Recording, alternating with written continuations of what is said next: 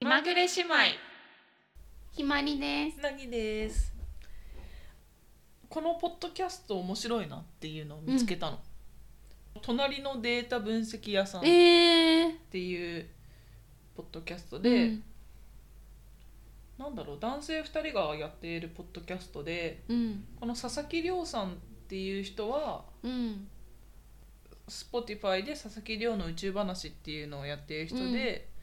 このたっちゃんっていう人がどういう方かはわからないんだけど、このさ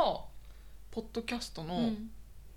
この海外ポッドキャスターが大金を稼ぐえー、パトレオンの論文データが示すポッドキャストの素晴らしさっていう回が、学びが深かったのよ。聞きたいです。そうこれはあのパトレオンって知いらうない。サービスがあってこれもなんか海外のサイトなんだけど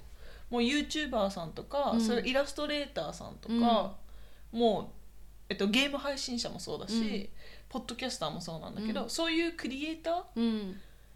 に支援をするプラットフォームらしいの、パトロンなんだろうね。そうパトロン、うん、でどういう仕組みかわからないんだけどうん過去5年とか7年の誰が誰にいくらぐらい支援したっていうような継続的なデータうがん、分析されて、うん、えー国際的な論文誌にえー、発表されたらしいんだけど、そこで YouTuber にこう投げ銭とかする人はこういう傾向があって、うん、うんポッドキャスターにお金を投じる人はこういう傾向があってっていうので、そういうなんていうかメディアごとのファンのうん、違いみたいなのがデータ化されている、データで明らかにされているっていうのだったんだけど、すごいね。それって YouTube とかのうん、あれも含まれてるってことなのかな。。そうえでポッドキャストのファンー、うん、の特徴は、まず一つがそのロイヤリティが高いっロイヤリティが高い。っていうのは例えば。えっと、ひーちゃんがうんどんぐり FM を一度聞き始めて好きだと思ったらもうずっとあ聞く確かにそうだねそう忠誠を誓うあーうんうんうん確かにずっと聞いてる、一方でこう YouTube とかは、うん、結構コロコロ変わる一気にハマったと思ったらうん飽きちゃってまた違うクリエイターさんに行ったりするうん確かでこのポッドキャストのに、うんあのロイヤリティが高いっていうのは結構音楽とかライターさんも同じ傾向があって例えばこうジャスティン・ビーバーが好きになったら結構ずっと好きじゃんうんこうミスチルが好きですってなったらうんその人は結構ミスチルがずっと好きだったりして、でライターさんとかもこの記事書く人好きだなと思ったらうんブログとかも追ったりとかもするでしょ、確かにそれと似ているへえでそうなんだもう一つの特徴がアクティビティが低いアクティビテこれは聞いたところによると例えばどんぐり FM を好きなだけみたいィ、な、んこういろんなところでそういう支援活動はしない確かにでも逆にまた YouTube とかだと結構いろんな人を並行で見てて、このの人にもこう、んお金払うしこの人にもお金払うっていうよううんな、へー結構気軽な感じうんうんでもポッドキャストは多くのクリエイターの支援はしていないうんうんでもう一つがこの2つを組み合わせたところなんだと思うんだけど、うんし1回の支援額は低いんだってポッドキャストそう、うんうん例えばあの投げ銭機能とかうん月にじゃあいくら支援しますみたいな時に、1,000円5,000円、1万円とかあるとしたら、みんな一番低1000円低めの額を払ううんただ長いのそれがう、んで逆に YouTube とかそういうのだと、一気に1万円とか払うんだけど、えー1回限りだったりするまとめるとポッドキャストは深く一定の人に愛されるっていうようなメディアなので、うんあんまりこういろんな人に刺さるようにあーやるんじゃなくてあの本当なるにほど顔が思い浮かぶような関係を構築していくといいんじゃないかっうんていうのを、ありがとうござそいうます話しているポッドキャストで、へーあすごい学びが深本いな当だねそう話そうと思ってたの、うんうんうんすごいいやこれ YouTube で投げ銭したことないんだよね私でもないかこなのどんぐり FM のパーカーを今着ていて、うんこれが初めての鍋せん推し活っぽいことうん誰の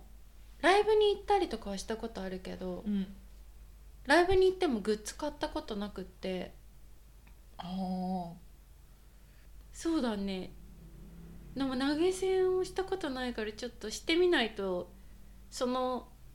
話を深く理解できないかもしれない。いやでも確かにこの少額をずっとっていうのと、うん大きいお金を1回っていうので、うん、意外に大きいお金1回の方が投げやすいなって思っちゃううーんなんか今この気持ちで、うん今3,000円渡したりするのはうん今の私としてはいいけれども、うんその1,000円を3ヶ月間払い続けるってなると3ヶ月後も同じ気持ちかちょっと自信がないから 確かそういう意味だと、に、うんやっぱりサブスク的な感じで支援をするのってうん、ちょっとまだ抵抗があるかも。ね誰かサブスク支援してる人に来てほしいね、うんま、そうだねとなんだろうでも本は確かにずっと買い続けてるかも同じ人の本をあーあーずっと買い続けてるかそもうだねそうだね。うんしなんか一つ好きな作品に出会ったら、うんずっとそのその人の本全部読みたくなるからうんその人の本は全部買うかも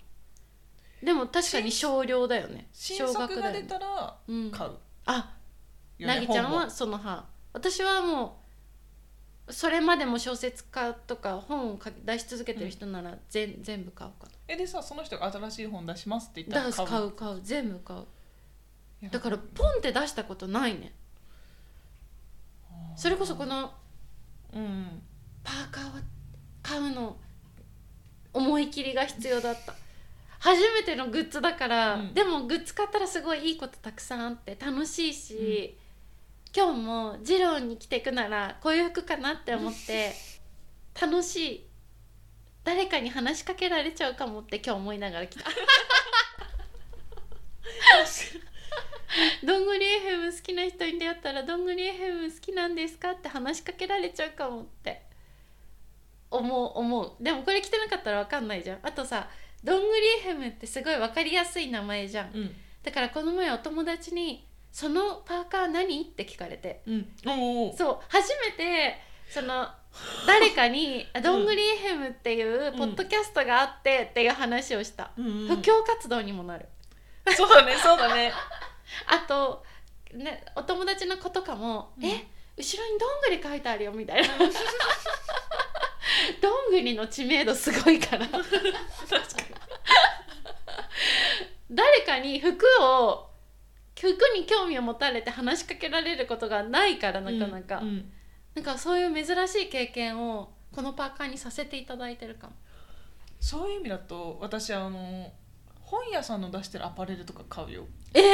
えあの本屋さんっていうくくりにしていいのかわからないけど中目黒にあるカウブックスさんってあの松浦弥太郎さんがやってるところ、おしゃれだよねあそうそこのグッそズうあそこのあの T シャツとかパーカーとか買ってるえ気づかなかった私の前で着てる着てる着てえる全然気づかなかったえ書いてあるの買うブックスっえ見てるえ見たことないよえあるよえパーカーも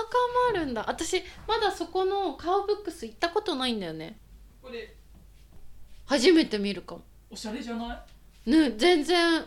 本好きなんだなっていうことが伝わってくるそれを着てたらブックスって書いてあるし 同じようなデザインの T シャツもあるんだ T シャツはねこれ全部黒今日着てる服も黒あこれを見たことあるえでも気になんかちゃんと気づけてなかったかわいいでしょそうなんだうんこれすごい好きこの T シャツが可愛いあなんていうのタグうんタグも可愛いね牛なんだねそれは確かに楽しいかも職場に着てったりするのするするえー、楽しいじゃんえそうパーカー着て外行くと楽しいもんなんか着てるってなる 着てるるんって なるあそうなんだなんかさまた本屋さんのうん話なんだけど、結構やっぱり本屋さんもこう個人でやられている本屋さんだとそのその本屋さんに来る人がいるのよねあー遠くからあー電車で1時間でも行ってみたいって言って本屋百選とか本も出てるしねそれの本屋さんに行った時に本をみんな買うで、うんそれこそブックカバーとかで、うんあどこどこで買った本だってやるんだけれども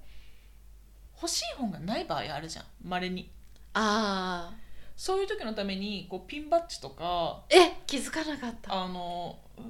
付箋うん付箋、なんて言うんだっけしおりそうしおりしおりとかを売ってる本屋さんもあるのあそうなんだやっぱりそういうこれもさ小学のこう応援じゃん確かにそうだねだから本屋さんはもしかしたらポッドキャストに近いのかそうだよねあー確かに本屋さんのしおりとかブックカバー確かに嬉し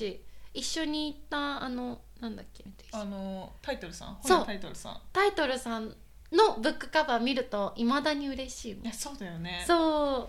いやなんか結構さシンプルなブックカバーだけれどもう、うん、